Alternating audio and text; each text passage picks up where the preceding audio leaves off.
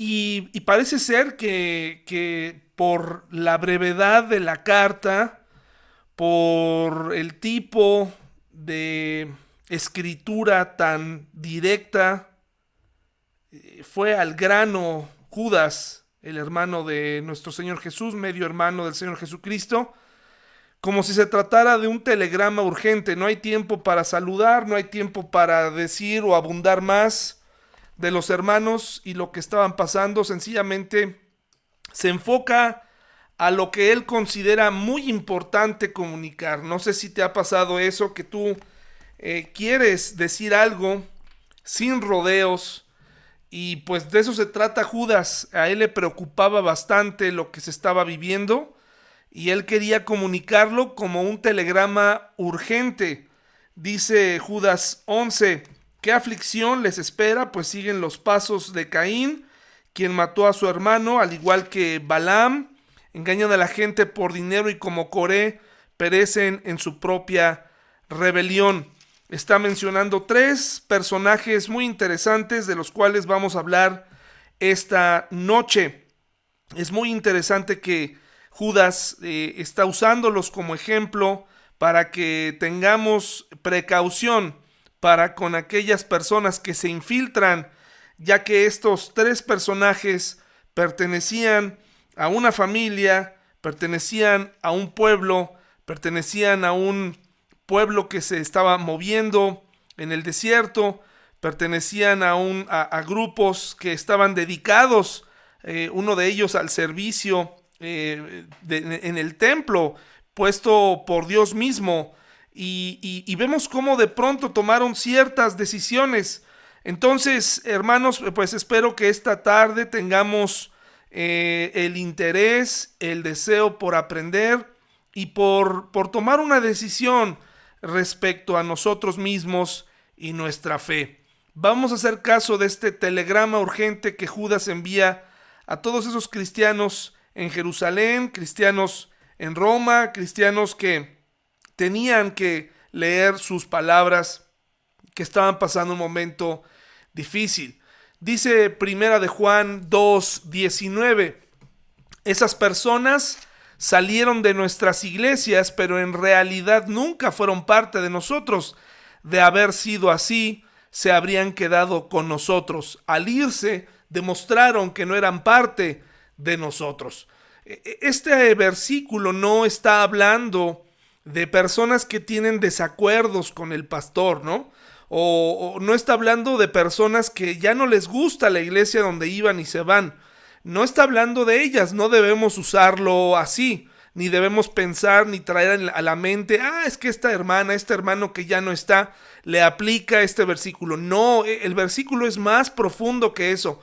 Aquí está hablando de personas que compartieron la fe con nosotros, que quizá comieron eh, con nosotros, que alabaron a Dios con nosotros, que, que estuvieron por alguna temporada en nuestra iglesia, pero que al final no se apartaron de la iglesia solamente, sino que ah, dejaron su fe. Dejaron su fe totalmente, se alejaron eh, y ahora profesan otra cosa. No, es, no estamos hablando de aquellas personas que, que, están decepcionadas de la iglesia, ¿no?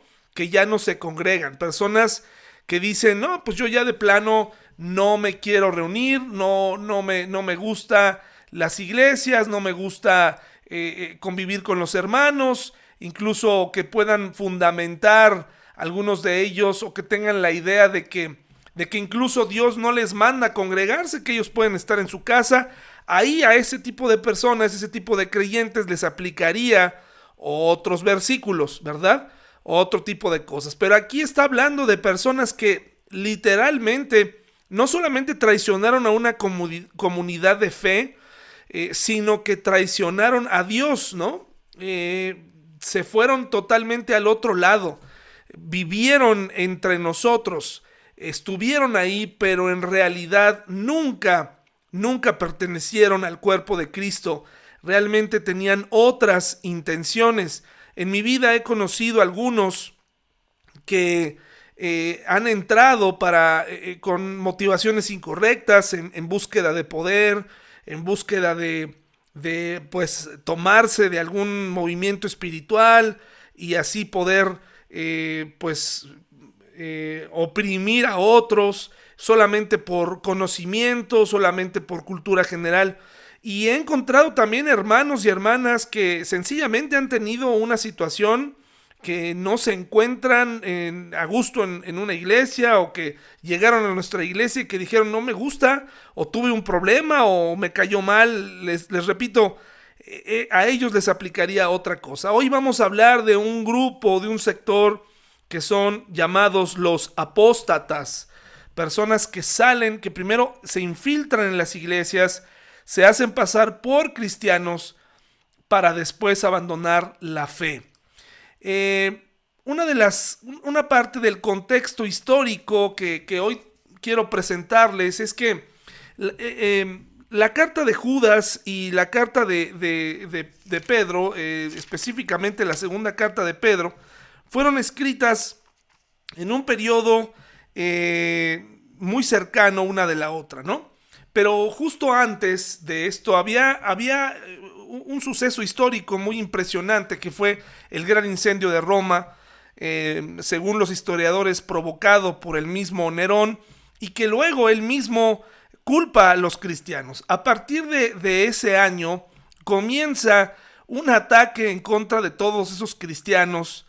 Eh, empieza a haber, eh, obviamente, conforme estaba más cercano el núcleo de, cristianos que estaban cerca de Roma o en, Jerusalén, pues sentían con toda la furia, y pues Roma estaba prácticamente en todos lados en esa época, como, eh, como alguien poderoso, como alguien eh, totalmente invasor, el ejército más poderoso del, del mundo. Entonces comienza esta, este ataque directo contra los cristianos. Y esto es lo que provoca precisamente estas consecuencias provocan en los cristianos, los que estaban a punto de tomar alguna decisión, pues era la oportunidad para apostatar o quedarse. Era la oportunidad de protegerse o descubrirse como cristianos, ¿no? Eh, tratar de sobrevivir huyendo, pero siendo cristianos, o quedarse en esas regiones y apostatar. Y apostatar significa, pues, eh, abandonar la fe negarla. Eh, había sin duda cristianos que habían experimentado eh, los inicios de un nuevo nacimiento, habían escuchado de Jesús y su obra, estaban totalmente enamorados de lo que había ocurrido, la historia estaba muy reciente, pero cuando se trata de cuidar la vida, cuando se trata, como dicen en el, en el vulgo, de salvar el pellejo, pues ahí el precio era, era, era muy alto para, ser pagado y por lo tanto decían, mejor apostato, mejor me, regreso y ahora no solamente niego mi fe, sino que ahora voy a atacar, ahora voy a eh, blasfemar, ahora me voy a unir a otros movimientos que no impliquen que me maten. Entonces, e, este evento histórico provocó que eh, personas, discípulos, eh, eh, escritores, pues hablaran sobre la necesidad de ser valientes. esto detona las cartas de Pablo a Timoteo para que no tenga miedo. Le dice, Dios no te ha dado un espíritu de, cobardía en, en, una época en donde comenzaban las persecuciones, comenzaban las redadas, eh, comenzaban estos movimientos violentos que sin duda para todos nosotros vivir en esa época hubiera sido muy difícil. Eh, comenzaban los espectáculos en, en, el Coliseo Romano, comenzaban todo este tipo de cosas y a mezclarse y infiltrarse en la iglesia personas que intentaban destruir, de tal manera que esta era una oportunidad para apostatar o quedarse. Y probablemente hoy tú y yo no estamos en una condición como la que vivieron estos cristianos, pero siempre tenemos estas tentaciones sutiles de pensar, de considerar o reconsiderar Alguna vez alguien me dijo, ¿puede un cristiano devolver el regalo de la salvación? ¿Puede un cristiano acaso decirle a Dios, ya no quiero tu salvación, ya eh, me, estoy mejor así, no quiero eh, ser parte de esto, la presión social, eh, todo esto me, molesta, me estorba? Y pensaba y reflexionaba en su pregunta y, pienso que una persona que realmente en el momento de la prueba, frente a su propio Nerón, considera dejar su fe, me parece que la respuesta está en realmente nunca, nunca abrazó esa fe con, con, convicción. Realmente siempre hubo cosas que lo alejaron. Cuando una persona se aleja de la fe, es un proceso que sigue, se empieza a resbalar, empezamos poco a poco, pero aunque tenemos épocas donde parece ser que nos enfriamos, me parece que todos los que amamos al Señor, todos los que decimos servirle, eh, los que hemos eh, reconocido que Él es el único que puede eh, llevarnos con el Padre y reconocimos su sacrificio, me parece que aunque atravesemos por periodos de crisis de fe, creo que, creo que en el momento de la verdad podemos decir me quedo aunque me cueste la vida. Pero hay quienes todo el tiempo su fe está puesta a prueba de tal forma que llegan a decir, pues yo al primer problema me voy o al primer problema serio me alejo de la fe. Al primer eh, conato de violencia en contra de mi fe, presión social, ahí la dejo. Tenemos que enseñarle a nuestros hijos a vivir en un mundo que cada vez nos presiona más para dejar nuestra fe. Es posible. Tenemos que enseñarles a nuestros hijos esta temporada pues no solamente porque el Halloween no debe celebrarse, sino tenemos que dar respuesta. No solamente decirles a nuestros hijos, no hagas esto porque yo te lo digo o porque Dios no le agrada, sino explicarles, darles más información para que un día cuando sean grandes puedan tener convicciones. De otra manera, lo único que vamos a hacer es convertirlos en los apestados de los salones de clases, porque muchos de ellos no, no tienen o están en ese debate todos los días, eh, tenemos que ayudarles a, amar su fe, amar a Jesús, tenemos que ser de ejemplo de tal manera que ellos digan, yo quiero lo que mi papá y mi mamá tienen. Es un reto, pero es posible. Eh, tenemos que contrarrestar al mundo con inteligencia, hermanos y hermanas. No caigamos en el mismo error que caen muchos padres de testigos de Jehová y de otras sectas que se vuelven autoritarios, se vuelven hostiles y cuando llega el momento estos jóvenes sencillamente se van.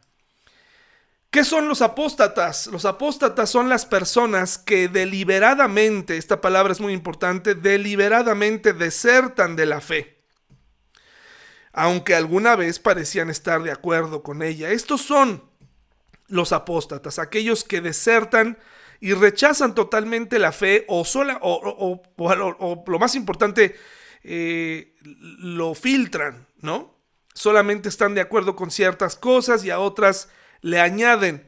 Junto con la apostasía y el apartarse deliberadamente de la fe y dejar estos hábitos cristianos y dejar eh, esta fe eh, y esta, estas creencias, se junta en esa misma época el surgimiento de los gnósticos, ¿Y qué cosas son los gnósticos? Pues los gnósticos son una combinación, fíjese, de cristianismo con filosofías griegas, con religiones de Medio Oriente y misticismo judío. Eh, qué combinación tan, tan especial. Eh, hoy tenemos cristianos gnósticos, cristianos que hacen una combinación de de decretos, de nueva era, de optimismo, eh, de esos optimistas que, niegan su propia realidad. Eh, hoy tenemos gnósticos entre nosotros, ¿no? Nada más que los gnósticos originales, pues eh, combinaban esto, todo esto, ¿no? Estaban de acuerdo con algunas cosas del cristianismo, pero también les, eh, les gustaba lo que se hablaba de, del humanismo en la filosofía griega, la mitología, con religiones de Medio Oriente, combinando la oración con la meditación eh, y aparte el misticismo judío que también existía en ese entonces. Lo que se hace con el cuerpo, decían los gnósticos, es irrelevante en el terreno espiritual. Eh, esto es súper peligroso porque significa para ellos que pues lo que hacías con tu cuerpo realmente no importaba. Entonces podía ser bien liberal, podía ser casi igual que todo el mundo o llevar tu cuerpo al extremo en, en, lo que se refiere a placeres de este mundo. Y al final ellos decían, no importa porque es irrelevante. Y una cosa en la que ellos se centraban más era en negar la humanidad de Jesús. para ellos era solamente una imagen fantasmagórica, una imagen obviamente quitándole la humanidad al Señor Jesucristo, pues inmediatamente negaban lo que Él hizo por nosotros en la cruz, negaban que Él sufrió realmente ahí, que murió, que entregó su vida por nosotros como un sacrificio vivo. Entonces, ¿qué es lo que nos hace a nosotros ser un poco apóstatas o un poco gnósticos? Bueno, pues algunos de nosotros estamos en esos límites, en esas fronteras, ¿no? Nuestra forma de vivir nos lleva a, pues a ser un poquito gnósticos cuando oramos sin pensar, cuando le pedimos a Dios cosas que no son posibles o que ni siquiera Dios prometió que haría. Y somos apóstatas cuando eh, de pronto nos gana la presión, cuando de pronto nos gana eh, lo que otros puedan llegar a pensar, cuando el mundo gana terreno sobre nosotros, con los eh, hábitos, con la forma tan vertiginosa en la que se vive el día de hoy, en donde los placeres son lo que satisface al hombre. Y, y bueno, si llegamos a ser un porcentaje de apóstatas y un porcentaje de gnósticos, y al final eso a Dios tampoco le agrada. Tenemos que matar al apóstata o al gnóstico en potencia que llevamos dentro cuando no nos convienen ciertas eh, leyes y estatutos muy claros que están en la Biblia. Nos convertimos en gnósticos y liberales y justificamos todo este tipo de comportamientos. Pero hay una forma inteligente de contrarrestar al mundo, hermanos y hermanas, y ese, y ese y esa forma no es aislándonos del mundo, eso no es eh, atacando a las personas en nuestros trabajos sin ton y son o teniendo una cara altiva como nos lo explicaba eh, el domingo Lalo que hablaba de estos fariseos, saduceos, herodianos, eh, todas estas sectas religiosas que cada una tenía su filosofía.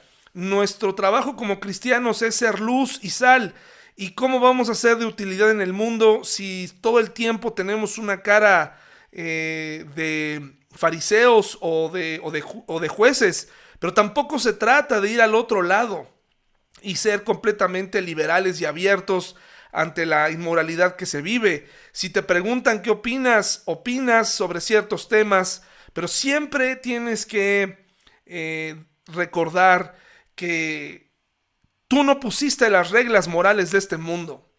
Recuérdale a la gente, antes de ponerte tú como si tú las hubieras dictado, como si tú hubieras bajado del monte Sinaí, recuérdale a las personas que el árbitro de este mundo, eh, Dios, el que es el creador de todas las leyes morales que rigen al mundo, los principios fundamentales, los puso Él y que estamos dispuestos a obedecerlos. Y hazle saber que no se trata de estar en contra de ellos, solo por estar en contra de ellos, como si se tratara de un grupo rival.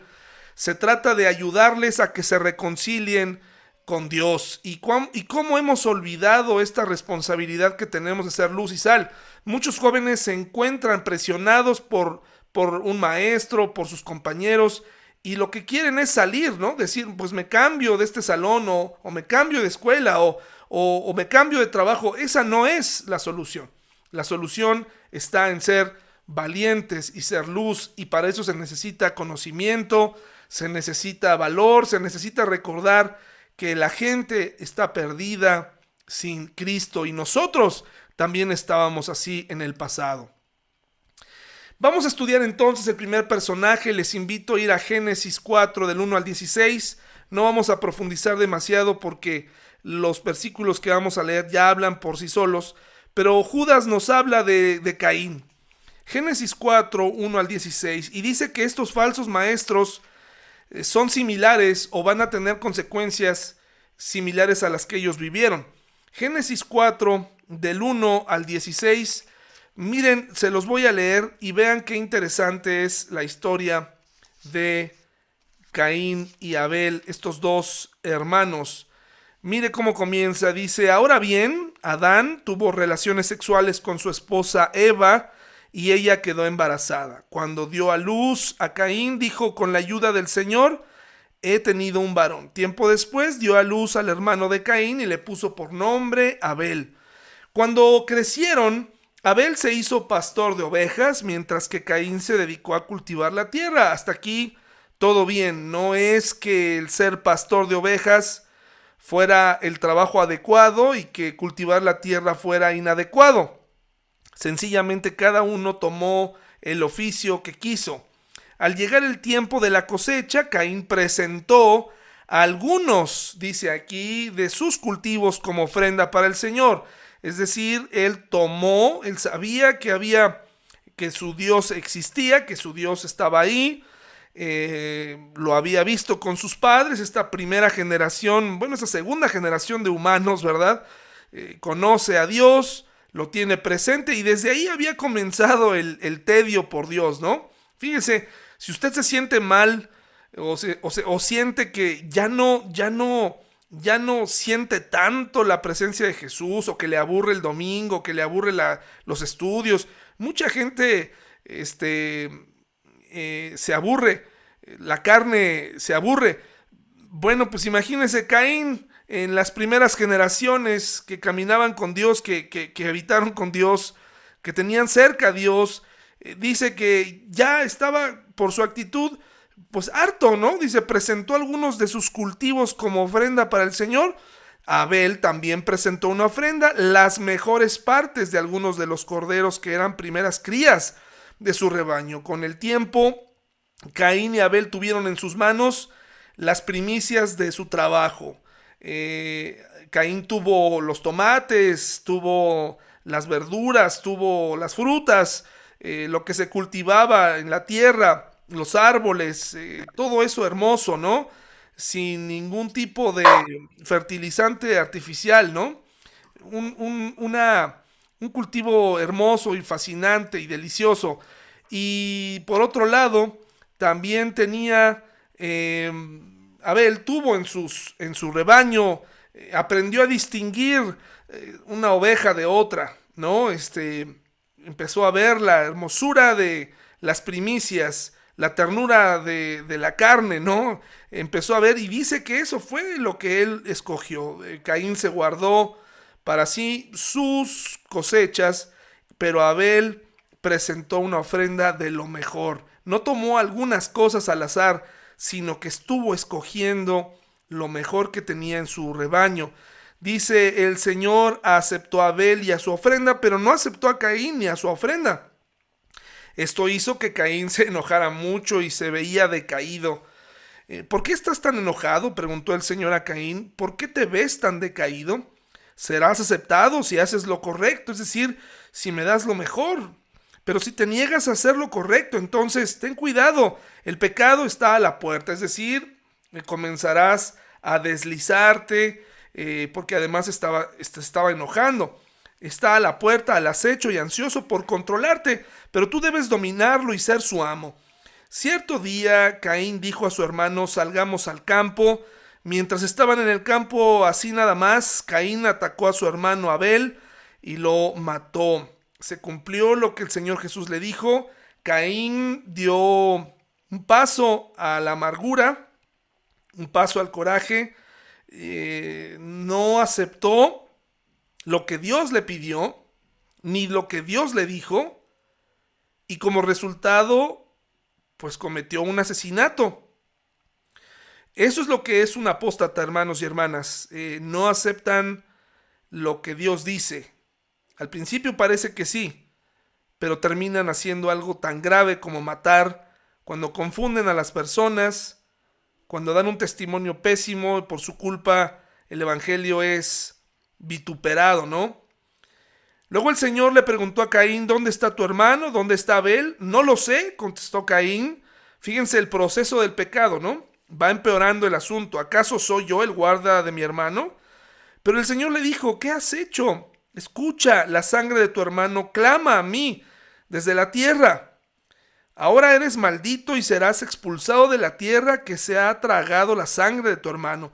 La tierra ya no te dará buenas cosechas, por mucho que la trabajes. De ahora en adelante serás un vagabundo sin hogar sobre la tierra.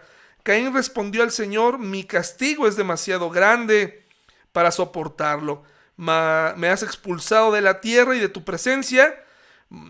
Pongan atención que ahí Caín, Dios en ningún momento le dijo que lo iba a expulsar de su presencia. Dijo que lo iba a eh, expulsar o que lo iba a hacer un vagabundo, pero nunca le dijo y ya nunca más te voy a ver.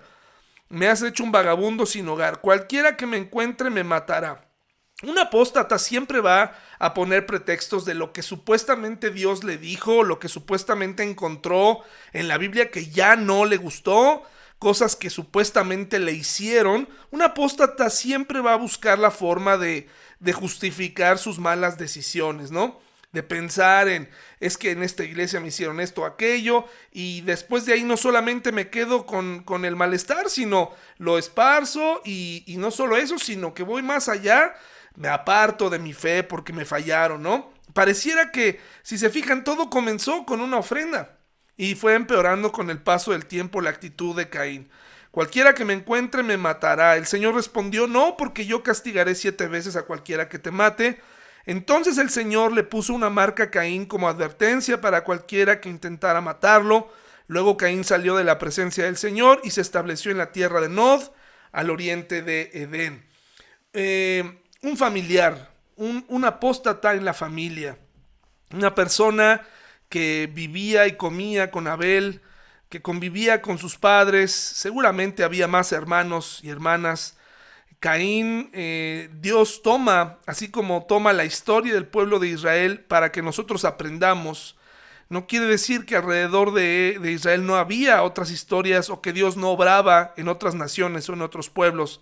De esta misma manera, se centra la historia en Caín en este momento y vemos que es, el ejemplo perfecto para saber eh, cómo funciona un apóstata, una persona que tiene un pretexto, un argumento aparentemente válido para alejarse y negando que él fue el que cometió el error, va haciendo cosas peores cada vez. Nunca dio todo de sí. Hermano y hermana, que nos acompañas esta noche. Un síntoma para convertirte en un apóstata es que nunca estás dispuesto o dispuesta a dar todo de ti. Entras con reservas, sirves con reservas, le das muy poco tiempo a Dios. Ese es un síntoma de alguien que puede convertirse a la larga en un apóstata.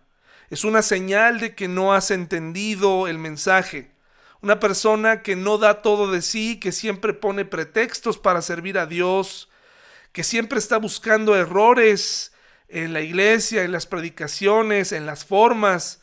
Esas personas que están en búsqueda de iglesias perfectas, eh, que, les quedan, que les queda chica la iglesia porque quieren más estudios, porque quieren ministerios más grandes, están más cerca de convertirse en apóstatas que en verdaderos siervos de Dios terminó ofreciendo un sacrificio. Es lo que Dios quería, ¿no?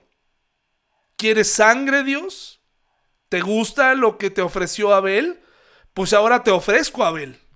¿Se dan cuenta que qué triste, qué aberración, qué, qué, qué forma de verlo?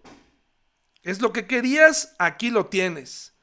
Al enojarse hizo más grande el problema y se rehusó se rehusó a reconocer su error.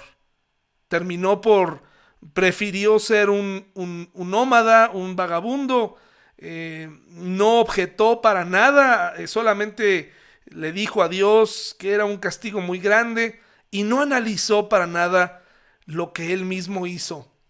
Un apóstata no se arrepentirá. Un apóstata se aleja de Dios, sabe de Dios, sabe cómo es Dios, sabe que Dios eh, es un Dios de amor, de gracia, de justicia, y prefiere correr el riesgo y se apoya en sí mismo. Tenemos un familiar así, nos, somos un familiar así, somos un miembro de la iglesia que está más cerca a convertirse en un apóstata que en un siervo de Dios. La vida de Caín nos sirve para analizarlo. Tenemos otra historia en números 22 del 9 al 39 y 34. No la vamos a leer toda, solamente les platico que Balaam se comportó en esta historia. Si tú la lees, pareciera que hay ciertas contradicciones o ciertas cosas que pueden llegar a confundirse. Porque mm, pues Balaam al final le pregunta a Dios, ¿no? Un pueblo enemigo del pueblo de Israel se acerca a Balaam el profeta en turno y le dice, era un profeta al parecer famoso, porque hasta los enemigos de Israel sabían quién era, y van por él para que maldiga al pueblo de Israel. El, poder que tenía un profeta no era suyo, venía de Dios, pero los pueblos paganos creían que ese poder eh, era una especie como de magia.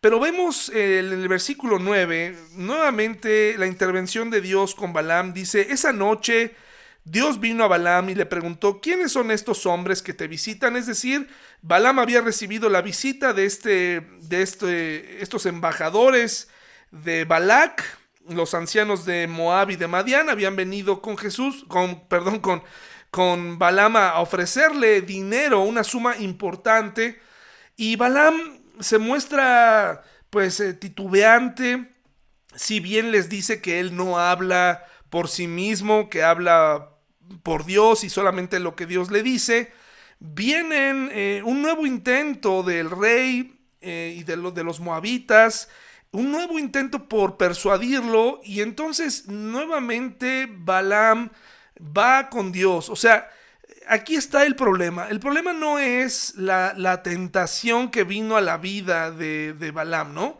El problema es que cayó en ella. O sea, al final sí consideró en algún momento yo creo que él pensó que Dios, pues, déjame maldecir a tu pueblo. O sea, al final me van a dar una buena cantidad.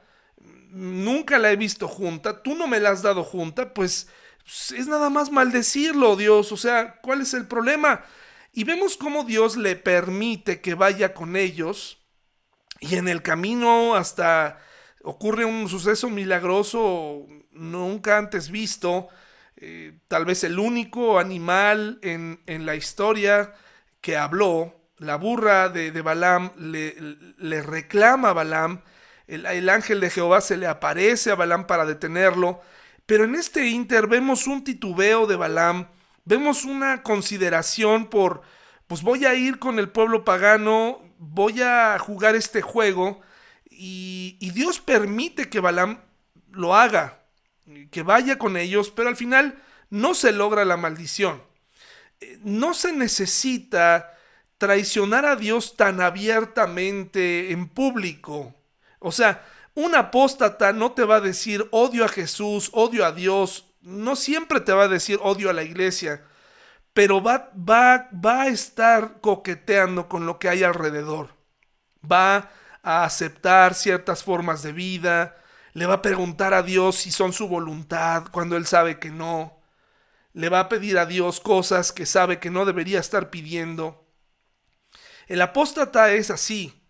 Es una persona que cree que al final se puede salir con la suya. Fue tentado por las ganancias y como un profeta a sueldo, como si se contratara a un asesino a sueldo, él se presta a esto, al final no recibió el pago, pero sí fue recordado como un profeta titubeante. ¿En qué momento Elías, en qué momento Eliseo, ellos tuvieron crisis de fe, tuvieron momentos complicados. Ahí tenemos a Elías en, en, aquella cueva, ¿no? En donde estaba eh, perdido, triste, deprimido, pero no lo vemos eh, jugar eh, con, el, con las ganancias, no lo vemos a sueldo, buscando agradar a los hombres. Sí consideró maldecir a Israel por dinero, pero no pudo. O sea, él, él, no podía entender, él no pudo entender en ese momento que maldecir a Israel era maldecir a Dios. Entonces, eh, tenemos que tener cuidado, aprender a diferenciar entre una cosa y otra. Eh, hermanos, mucho cuidado cuando nos metemos con la iglesia, ¿no? Mucho cuidado cuando juzgamos a las iglesias a la ligera, cuando menospreciamos las iglesias, cuando menosprecias tu iglesia. Ten cuidado. Dios ama a su iglesia. Dios ama lo que ocurre ahí. Si la iglesia está buscándole realmente puede ser que te estés metiendo en, problemas, hermanos y hermanas. Es muy común que, los hermanos hablen de más, ¿no? Que hablemos de más. Tenemos que tener cuidado. Eh, consideró maldecir a Israel por dinero, pero no pudo. El versículo 34 dice, entonces Balaam le confesó al ángel del Señor, he pecado, no comprendí que tú estabas parado en el camino para impedirme el paso, volveré a casa si te opones a mi viaje. Aquí reconoce el viaje, pero eh, no reconoce, eh, reconoce que ha pecado, pero no reconoce eh, la motivación que había para ir a maldecir al pueblo de Israel. Y por último, hermanos y hermanas, un líder. El, el pasado era un profeta. Y es fácil, imagínate un familiar se confía en el familiar. Un profeta que hoy en día pudiera ser un pastor, ¿no? Confías en el pastor, te pones en sus manos como cuando te pones en las manos del tratamiento de un médico de confianza. Y de pronto ese profeta, ese pastor, se vende por, por dinero, ¿no? Ahora toca el turno a un líder. Todos hemos seguido a un líder alguna vez, hemos admirado a un líder. Y seguramente Coré era un gran líder y probablemente tenía mucho carisma por, por, la, por lo que hizo, por cómo movilizó al pueblo de Israel. Seguramente él tenía un, un poder de convencimiento, una presencia. Y así son los apóstatas, hermanos y hermanas. Tienen argumentos lógicos, no se comprometen con, con, con nadie más que con ellos mismos y crean rebeliones donde, donde no deberían crearlas, donde no existen, eh, crean problemas. Eh, Coré pertenecía a los levitas y los levitas estaban a cargo de, de las, los menesteres, los servicios que tenían que ocurrir en el tabernáculo, ¿no? Y posteriormente en el templo. Era una tribu bendecida por Dios que no tenía una, una, una pedazo de tierra dada por Dios, pero pero tenían esta responsabilidad dada por Dios mismo para atender estos asuntos. Pues no fue suficiente, un día ellos se levantaron, Coré empezó a, a, poner a las personas en contra de Aarón y de Moisés y querían ahora convertirse en los nuevos líderes y sacerdotes. Dice números 16, 3 al 7. Fíjense, todos se unieron contra Moisés y Aarón y les dijeron, ustedes han ido demasiado lejos. Fíjense qué, qué frase, porque pareciera que están diciendo algo con, con argumentos. Parece que le están diciendo a Moisés, te pasaste de la de lanza, Moisés, o te pasaste de la raya. ¿Cómo nos fuiste a sacar al desierto? Te pasaste, estás abusando del poder. Así empiezan los apóstatas, hermanos y hermanas. Empiezan tratando de acusar con, con acusaciones que parecen válidas, exageradas, fuera de contexto. Dice, fíjate lo que dice, todos se unieron contra Moisés y Aarón y les dijeron, ustedes han ido demasiado lejos. El Señor santificó a la comunidad entera de Israel y Él está con nosotros, están metiendo a Dios en el problema. ¿Qué derecho tienen ustedes para actuar como si fueran superiores al resto del pueblo del Señor? Bueno, si tú no conoces la historia, si tú eras un israelita despistado que iba siempre hasta atrás de la, de la caravana y de pronto te acercaste y escuchas estas palabras y no te pones a investigar, caray, pues dices, oye, pues sí, ¿quién te crees, Moisés y Aarón? Y te unes al complot sin investigar ni nada. Así pasa, hermanos y hermanas. Ha habido conatos de este tipo de cosas en nuestra iglesia que tenemos que atender. A veces es doloroso, pero así nos pasa. Y dice, cuando Moisés oyó lo que decían, cayó rostro en tierra. Entonces les dijo a Coré y a sus seguidores, Muy bien, vamos a dejárselo a Dios, ¿no? Mañana por la mañana el Señor nos mostrará quién le pertenece a Él y quién es santo. Una persona creyente, hermanos y hermanas, verdadero, no tiene problema a que lo cuestionen. No, no tenemos por qué tener temor. Si alguien te difama, si alguien dice algo de ti, no vale la pena defenderse. Vamos a dejárselo a Dios. A veces se nos olvida y queremos poner manos a la obra y acabar a esa persona. Pero dice aquí, mañana vamos a ver y quién el Señor permitirá la entrada a su presencia solo a quienes Él elija. Coré, tú y tus seguidores preparen sus recipientes para quemar incienso. Mañana enciendan fuego en ellos y quemen incienso ante el Señor. Entonces veremos a quién elige el Señor como su santo. Ustedes levitas son los que han ido demasiado lejos. Y si ustedes leen la historia, este líder carismático se lo tragó la tierra, pero no se lo tragó porque Moisés oró por eso. De hecho, Moisés quiso intervenir un poco porque eh, el juicio de Dios no solamente se extendió, eh, no solamente se quedó con Coré y los rebeldes, sino que se extendió a otras personas. Eh, todos nosotros de algún modo somos líderes en nuestra casa, en el trabajo, si somos papás, nuestros hijos e hijas nos ven, alguien nos está observando. ¿Qué tipo de decisiones? ¿Hemos ido muy lejos en lo que decimos, en lo que hacemos? ¿Hacia dónde llevamos a nuestra familia? ¿Hacia dónde estamos llevando a la gente que amamos y a la que no amamos? Una rebelión sin ninguna razón solo por el amor al poder. Las personas que se vuelven jefes, las personas que tienen dinero de un, momento a otro, se vuelven terribles.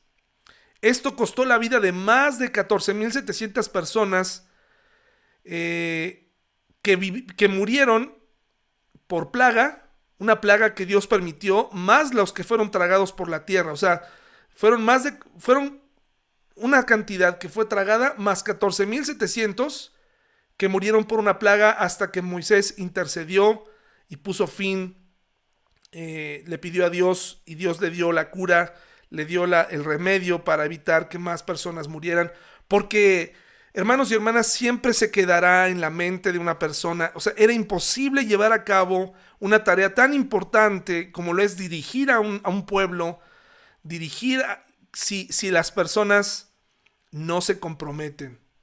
Si las personas no siguen a Dios y, no confían en Dios, Moisés no era perfecto, pero había maneras de hacerle ver. Pero una señal de un apóstata es esa persona que comienza una rebelión así sutilmente y termina estallando. En casi 12 años de estar en la iglesia, al frente de la iglesia, eh, me parece que solamente me ha pasado una vez, recientemente. Y fue un conato, un intento de, de, empezar a dividir. Y se siente feo, hermanos y hermanas, porque son personas que están entre nosotros. Entonces, si tú eres una persona que tienes una situación conmigo, con cualquier líder, con mi esposa, con mis padres, con un hermano de la iglesia, puedes tenerlo, puedes tener un desacuerdo, puedes estar en desacuerdo con nosotros, puedes, puedes decirme, cae mal, sí está bien. El problema es no acercarte a hablar. El problema es tomar decisiones eh, a escondidas, empezar a infectar a los demás. Eso es lo que empieza a ser un, un apóstata en potencia. Evitemos las murmuraciones. La Biblia nos habla de soportarnos unos a otros y eso incluye soportar al pastor que, sin duda tengo mucho que aprender y mucho que mejorar.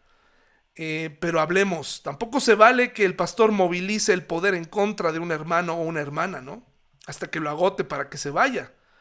Tampoco se vale eso, pero fíjense las características que está teniendo un apóstata. Es alguien familiar, es alguien que es profeta, que tiene algún conocimiento de la escritura y además es un líder.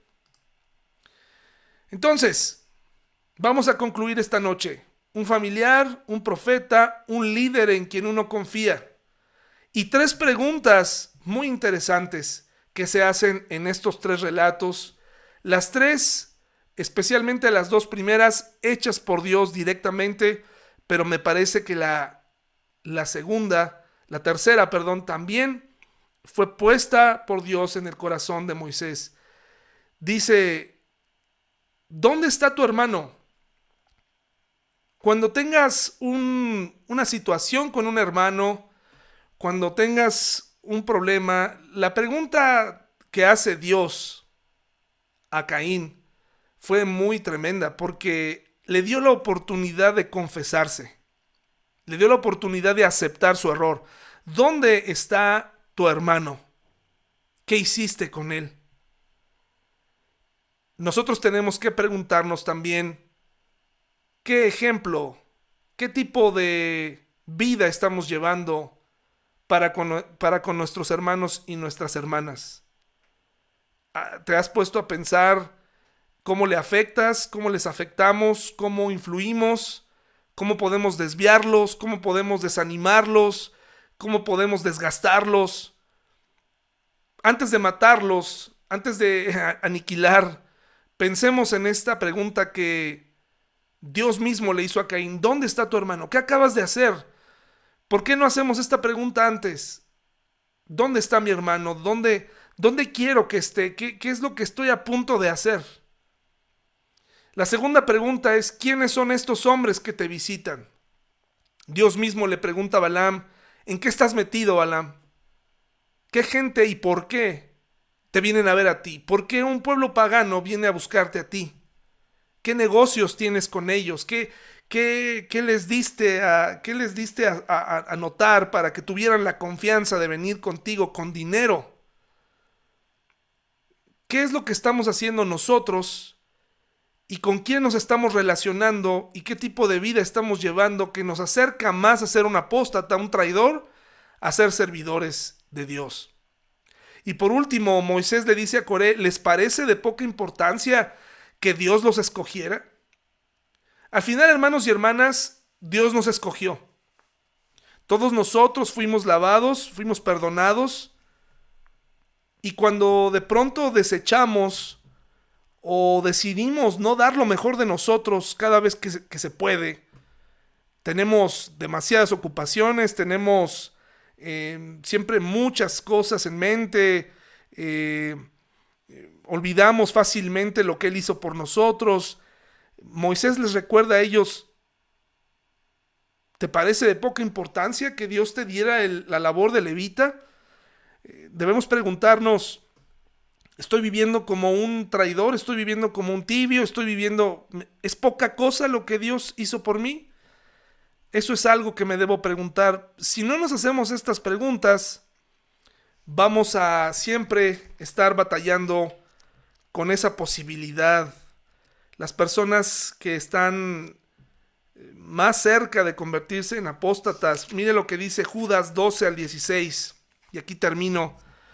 Pero ustedes, perdón, 12 al 16. Cuando estos individuos participan con ustedes en sus comidas de compañerismo, las cuales conmemoran el amor del Señor, son como arrecifes peligrosos que pueden hacerlos naufragar. Son como pastores que no tienen vergüenza y que solo se preocupan por sí mismos. Son como nubes que pasan sobre la tierra sin dar lluvia. Son como árboles en el otoño doblemente muertos porque no dan fruto y han sido arrancados de raíz. Son como violentas olas del mar que arrojan la espuma de sus actos vergonzosos. Son como estrellas que han perdido su rumbo, condenadas para siempre a la más negra oscuridad.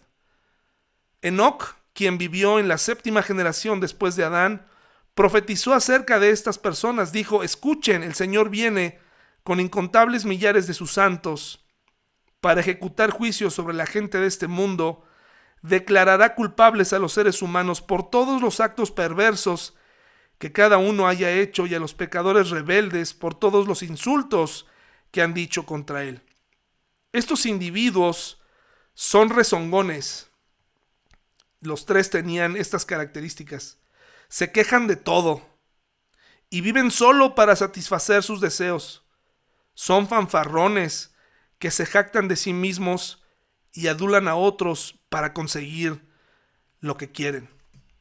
Qué descripción tan elocuente, la primera parte hasta un poco poética, de la, lo vacío y lo apartado que pueden ser estas personas, aunque parece que están cerca de Dios. Es momento de analizar si hoy fuera el incendio, ¿de qué lado estarías, hermano y hermana? Si hoy todo apuntara que es nuestra culpa como cristianos, ¿te vas o te quedas? ¿Apostarías de la fe o reafirmarías tu amor por tu Dios?